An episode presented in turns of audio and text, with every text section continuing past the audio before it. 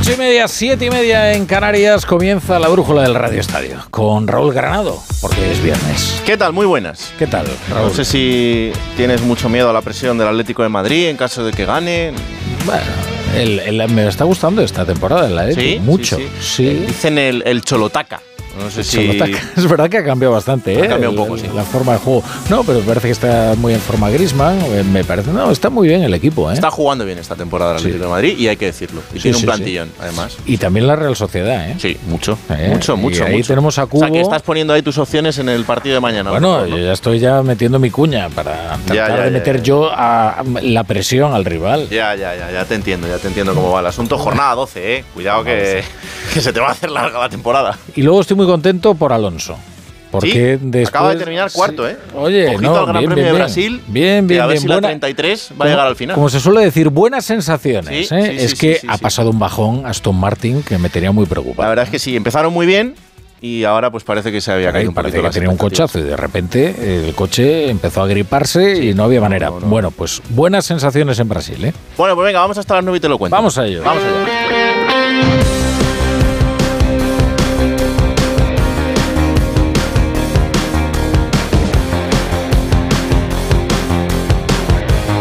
La brújula de Radio Estadio. Raúl Granado.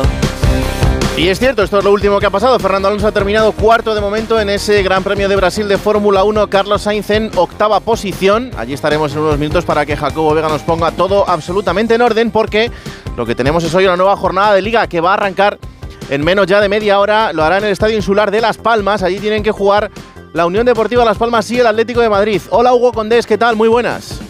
Hola, ¿qué tal Raúl? Muy buenas desde el estadio de Gran Canaria, un estadio que creo que se va a llenar, por lo que me cuentan y por el ambiente tremendo festivo que hay en las inmediaciones del estadio. Hace buena temperatura, no te voy a dar mucha envidia, pero estamos en torno a 20 grados. Ha llovido, que yo cuando vengo aquí a Gran Canaria casi nunca me llueve, pero hoy me ha llovido un poquito, aunque ahora nos está respetando la meteorología.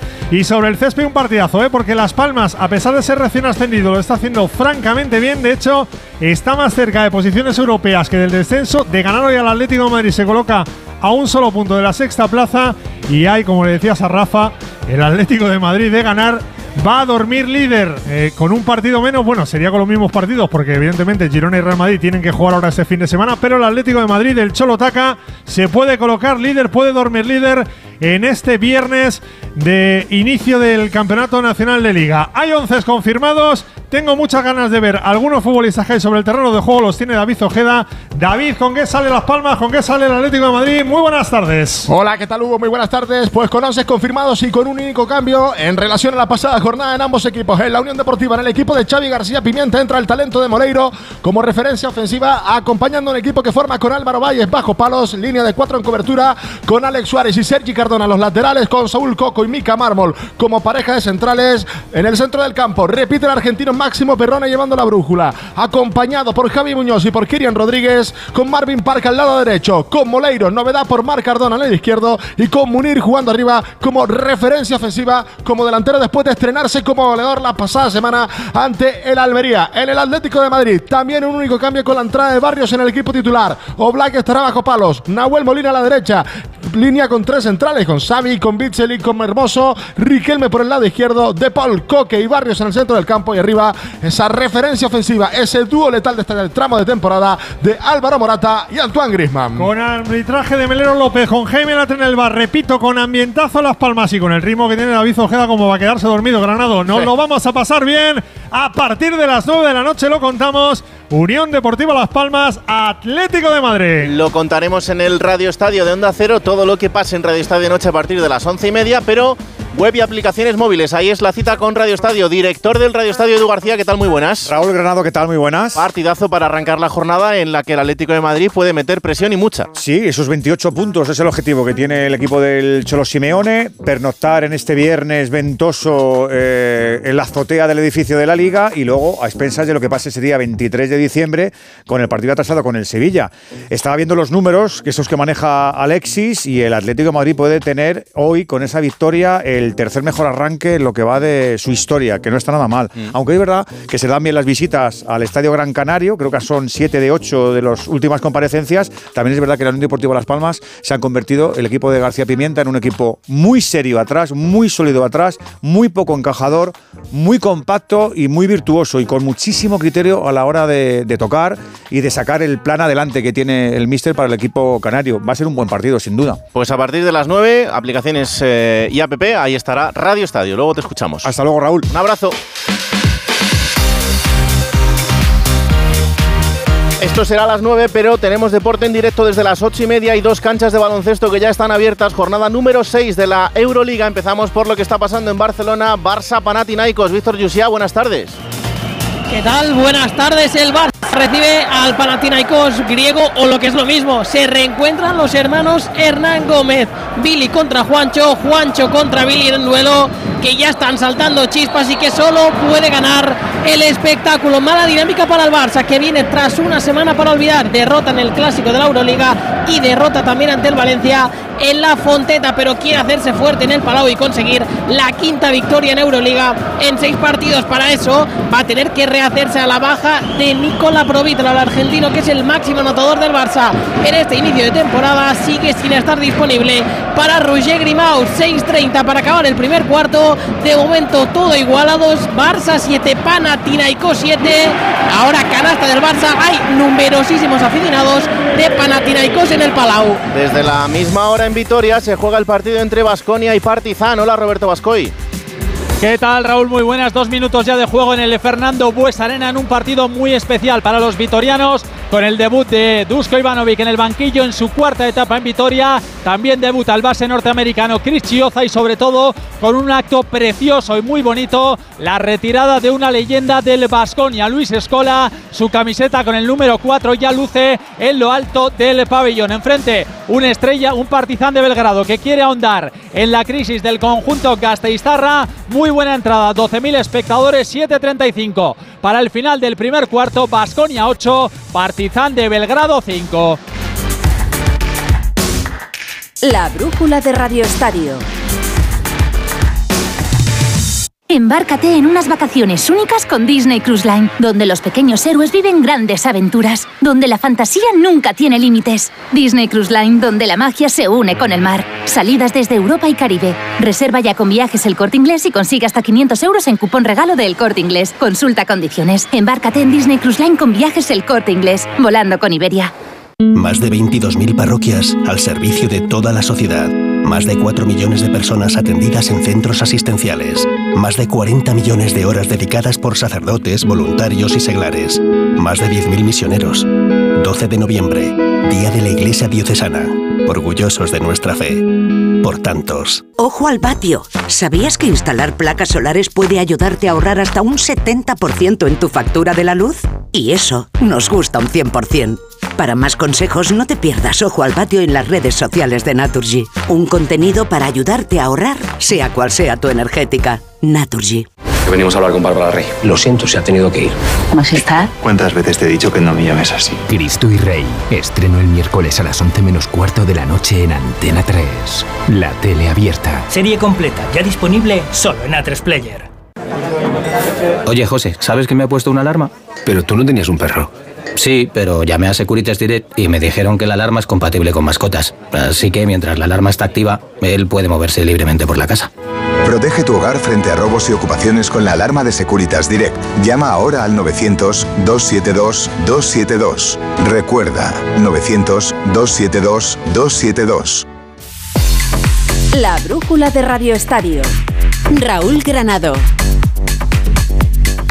Y pendientes de lo que pase en ese partido del Atlético de Madrid estará el Real Madrid, pero también estará el Fútbol Club Barcelona que mañana tiene un partido a priori complicadísimo 9 de la noche en Anoeta frente a la Real Sociedad. Ciudad Condal, Alfredo Martínez, buenas tardes.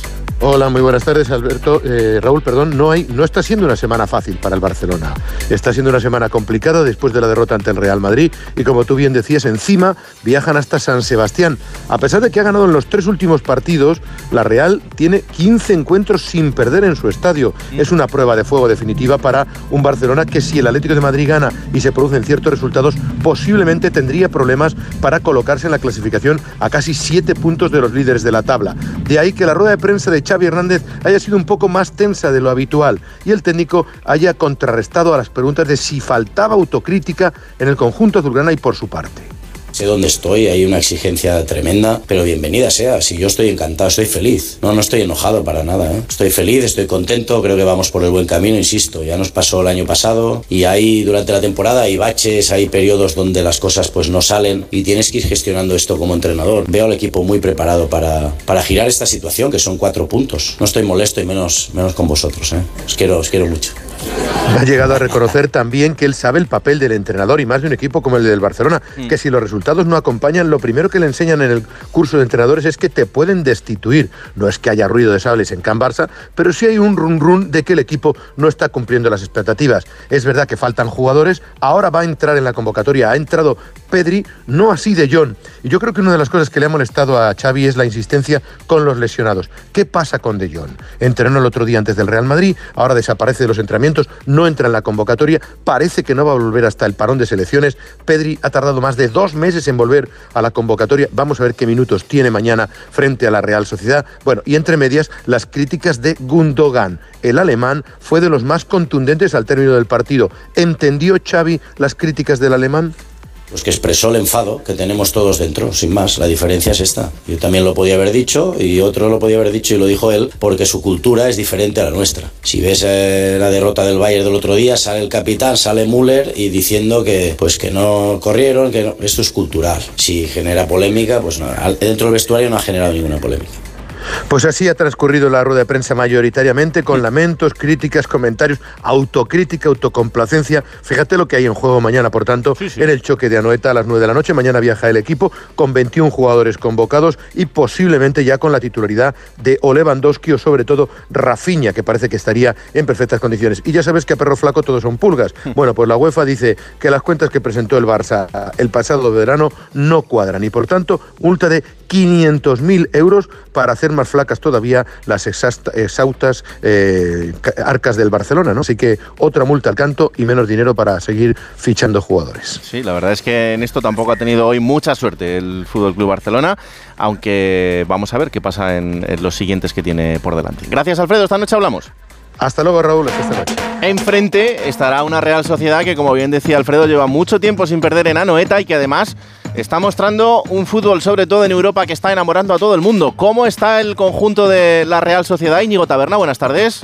Hola, ¿qué tal Raúl? La Real no quiere descolgarse de la pelea por los puestos por la Champions y por eso buscará mañana ante el Barcelona su quinta victoria consecutiva en la Liga en Anoeta. Además, el conjunto blanqueazul no conoce la derrota en su estadio desde comienzos del mes de febrero. Desde entonces acumula 17 partidos seguidos sin perder como local entre todas las competiciones. Y Manuel ha convocado a 25 jugadores para el encuentro. Finalmente forman parte de la lista Merino, Zubeldia y Barrenechea que han tenido diferentes molestias musculares. Todo apunta a que el técnico de Orio alineará su once de gala, con Remiro en portería, Traoré, Zubeldia, Lenormand y ahí Muñoz en defensa, centro de campo para Zubimendi, Merino y Brais Méndez y en ataque Cubo, Barrenechea y Oyarzabal. Una Real que eso sí, no le gana al Barça en Anoeta desde el año 2016. Están agotadas las entradas desde hace días, por lo tanto se rozará el lleno en el estadio, con cerca de 39.000 espectadores. Alberola Rojas será el árbitro encargado de dirigir el partido, mientras que el Cerro Grande estará en el bar. Y a todo esto, la Real ha comunicado la renovación de Allí Muñoz hasta el año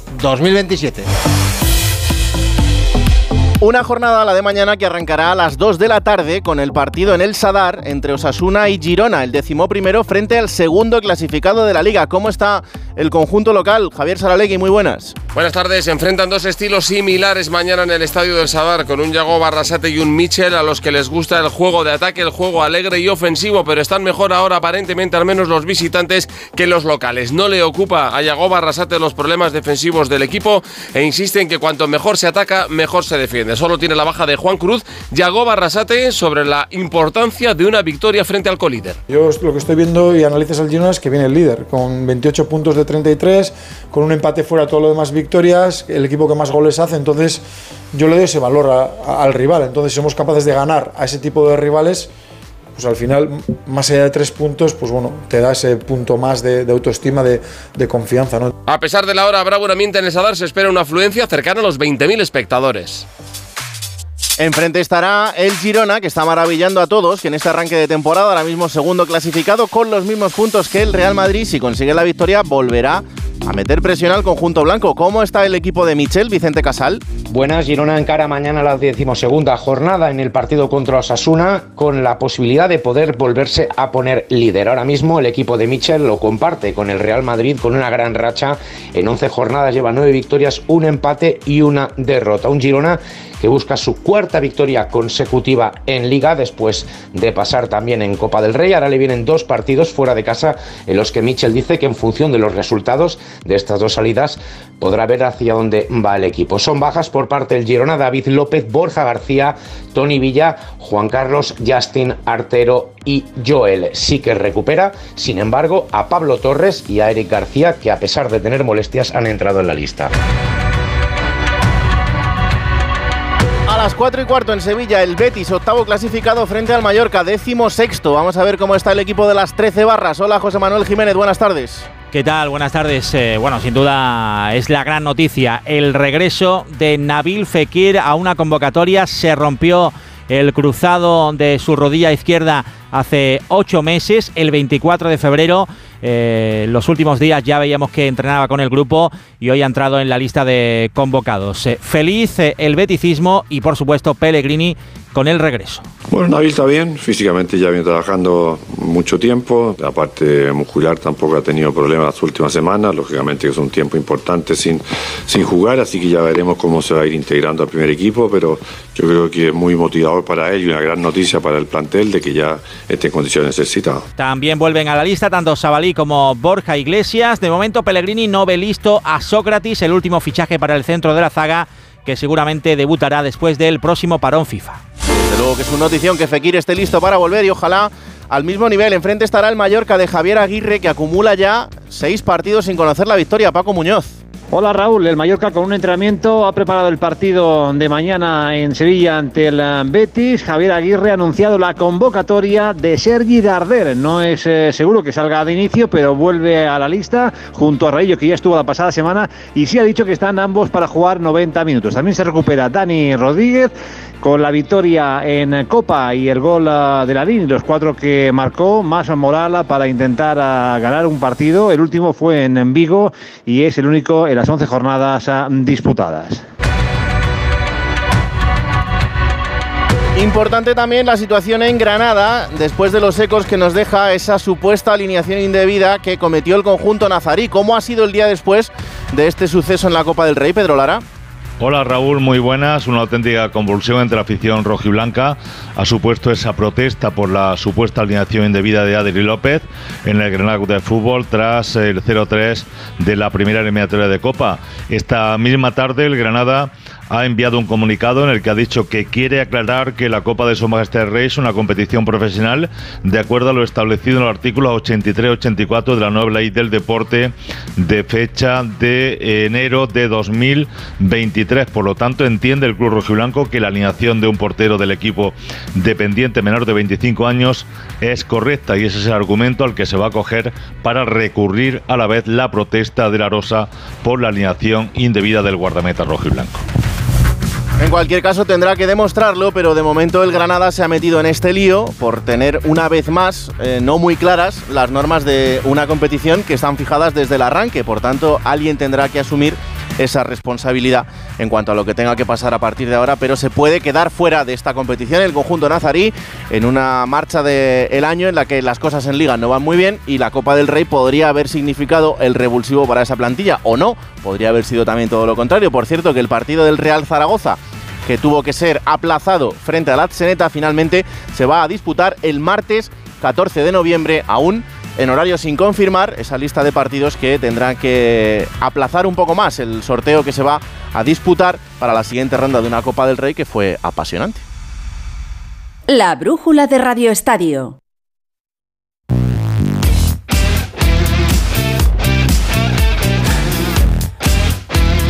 Seguimos caminando. La jornada de Liga de mañana a las seis y media va a tener un partido también importantísimo en este caso, y parece mentira, en la zona baja de la clasificación, en Balaídos, Celta de Vigo, Sevilla, o lo que es lo mismo el décimo octavo frente al décimo cuarto. ¿Cómo están los gallegos, Rubén Rey? Muy buenas, saludos. Un Celta en horas muy, muy bajas, solo 6 puntos sobre 33 posibles, una única victoria en 11 jornadas. Todavía no ha ganado como local. A pesar de estas cifras, muy negativas. Mañana, en principio, no se está jugando el puesto el entrenador Rafa Benítez, quien hoy ha vuelto a cargar contra las decisiones arbitrales, lo que considera en contra de su equipo esta temporada. Ha cuantificado el perjuicio arbitral en eh, una horquilla de entre 3 y 8 puntos. De hecho, mañana la Federación de Peñas convoca en el minuto 12 una gran pitada para protestar por esta situación que ha dado mucho que hablar durante la semana en el entorno del celtismo. En el eh, equipo de Benítez, la ausencia de última hora importante de Luca de la Torre con problemas físicos, la duda de Kevin Vázquez y de Ristich en los dos laterales. Y en principio, con Iván Villar ya cumplido el partido de sanción, todo hace indicar que Vicente Guaita, en todo caso, seguirá siendo el portero titular. Ojo a la meteorología, porque el pronóstico del tiempo da muchísima lluvia y viento para mañana a la hora del partido. ¿Y cómo está el Sevilla, Carlos Hidalgo? Buenas tardes. ¿Qué tal? Muy buenas. El Sevilla ya está en Vigo de cara al partido de mañana con 24 futbolistas, así que habrá un descarte. Cuenta Diego Alonso con las bajas de Sergio Ramos, Fernando y Marcao, aparte de la de Janusay por decisión técnica. El equipo hispalense no ha ganado aún con Diego Alonso en Liga y se enfrenta a un rival directo, al menos ahora mismo en esa zona baja. Tiene que ganar o pueden aparecer de nuevo los fantasmas, aunque dice el técnico uruguayo que esa presión la tienen cada semana y que realmente merecieron ganar a Real Madrid y Cádiz. Sí, pero bueno, yo siempre repito, ¿y cuándo no? ¿Cuándo no necesitas ganar? ¿no? Es decir, la presión nuestra es ganar porque así lo sentimos nosotros. Bueno, ahora tenemos que, ir, eh, que hacerlo nuevamente bien y tratar de quedarnos definitivamente con esos tres puntos que, que lo hemos merecido con anterioridad y que no lo hemos podido conseguir. El Sevilla de momento solo ha ganado dos partidos de los diez que ha disputado. Y a todo esto el Real Madrid verá cómo todo sucede mañana y el domingo a las 9 de la noche verá qué tiene que hacer. En cualquier caso, lo de siempre, intentar ganar frente al Rayo Vallecano en el Santiago Bernabéu. Hola Alberto Pereiro, ¿qué tal? Buenas tardes. ¿Qué tal, querido? ¿Cómo estás? Muy buenas. Y con noticias ilusionantes para el madridismo, porque hay ganas de ver a Arda Güler. Bueno, yo siempre digo lo mismo. Eh, visto cómo está el tiempo, vamos a ver si no pasa nada eh, que le afecte al pobre chaval o tiene algún tipo de inconveniente. Pero es verdad que él reconoció hace poco que en Turquía se entrenaba muy poquito, que Pintus le eh, contestó que eso se lo tenía que haber dicho antes eh, de empezar a trabajar con él al mismo ritmo que sus compañeros. Y hoy hemos visto una fotografía que te la he mandado ahora, eh, donde se ve que el cambio físico a nivel de cuádriceps de Arda Güler es una auténtica barbaridad. Así que con muchas ganas, claro que sí, de volver a verle vestido de corto y en su debut oficial en una lista de convocados en el Real Madrid que puede llegar mañana después de la rueda de prensa y el último entrenamiento de Carlo Ancelotti que va a ser el entrenamiento a las 11 y la rueda de prensa a la una menos cuarto. Del resto, Valverde no entrenó ayer, hoy sí, está ok. Ceballos está fuera completamente para el partido y ya son cinco los encuentros consecutivos que se va a perder el de Utrera, que no levanta cabeza. Eh, Mendy veremos, no entrenó ni ayer ni hoy, pero se espera que lo hagan el día de mañana. Eh, y del resto ya sabemos la situación. Chouameni le faltan entre seis y siete semanas y Courtois y Militao eh, van a estar eh, de baja de momento por un tiempo indefinido. Ya contábamos ayer por la noche que las sensaciones con Courtois son que va muy despacio pero que con Militao se puede incluso soñar con verle en unos hipotéticos cuartos de final de la Liga de Campeones, Raúl. Bueno, pues eh, habrá que ir caminando también, en este caso con cautela, una lesión tan importante. Eh, tenemos junta de accionistas también, ¿no?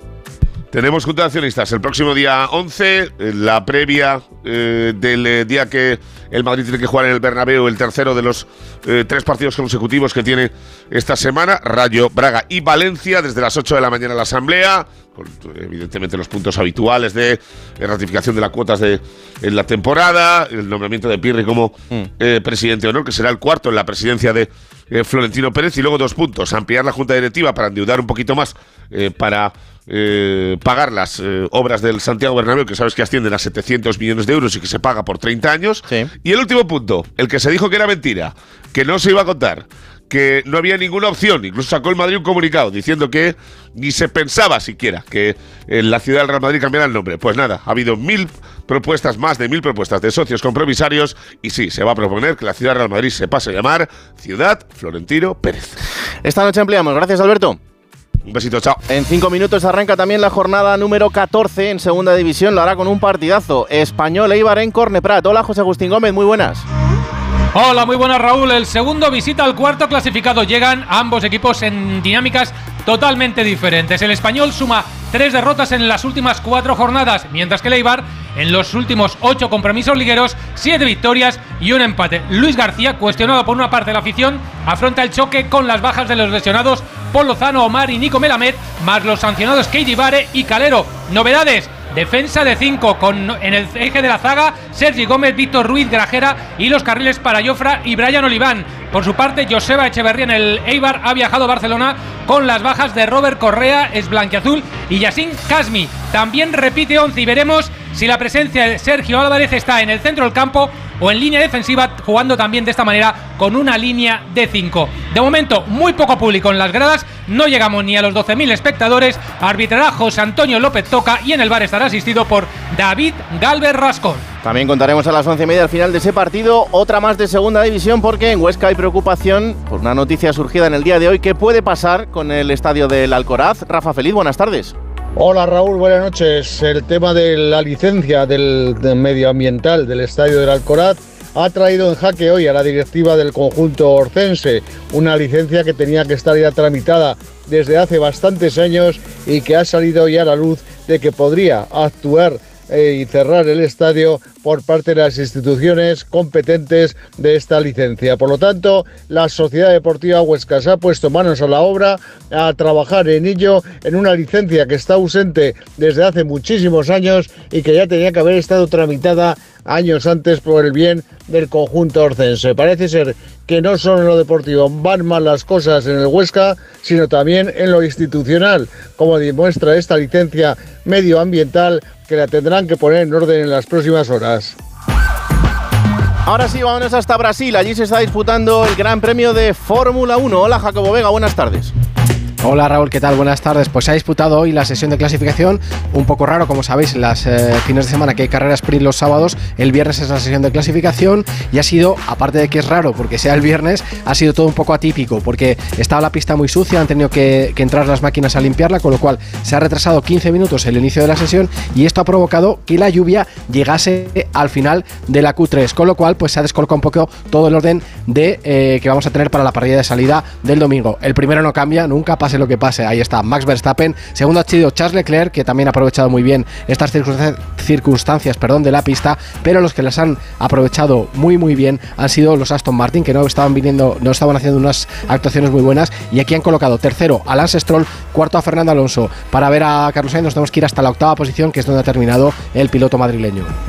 Gracias Jacobo, esta noche ampliamos y eh, también tenemos en directo los cuartos de final del torneo de París-Bercy en tenis. Hola Rafa Plaza, muy buenas. Hola Raúl, ¿qué tal? Muy buenas. No está Carlos Alcaraz, como sabes, eliminado en primera ronda, pero sí está Novak Djokovic, que está ganando a Holger Rune un set y break arriba en el segundo en la reedición de la final del año pasado. Así que Djokovic favorito aquí en París y para mí también el último torneo del año en las Nito y TP Finals. Y para que termine como número uno del mundo. Y antes de acabar, volvemos al baloncesto en directo, jornada 6 de la Euroliga en Barcelona, Barça Panathinaikos. ¿Cómo dejamos el partido, Víctor Yusia?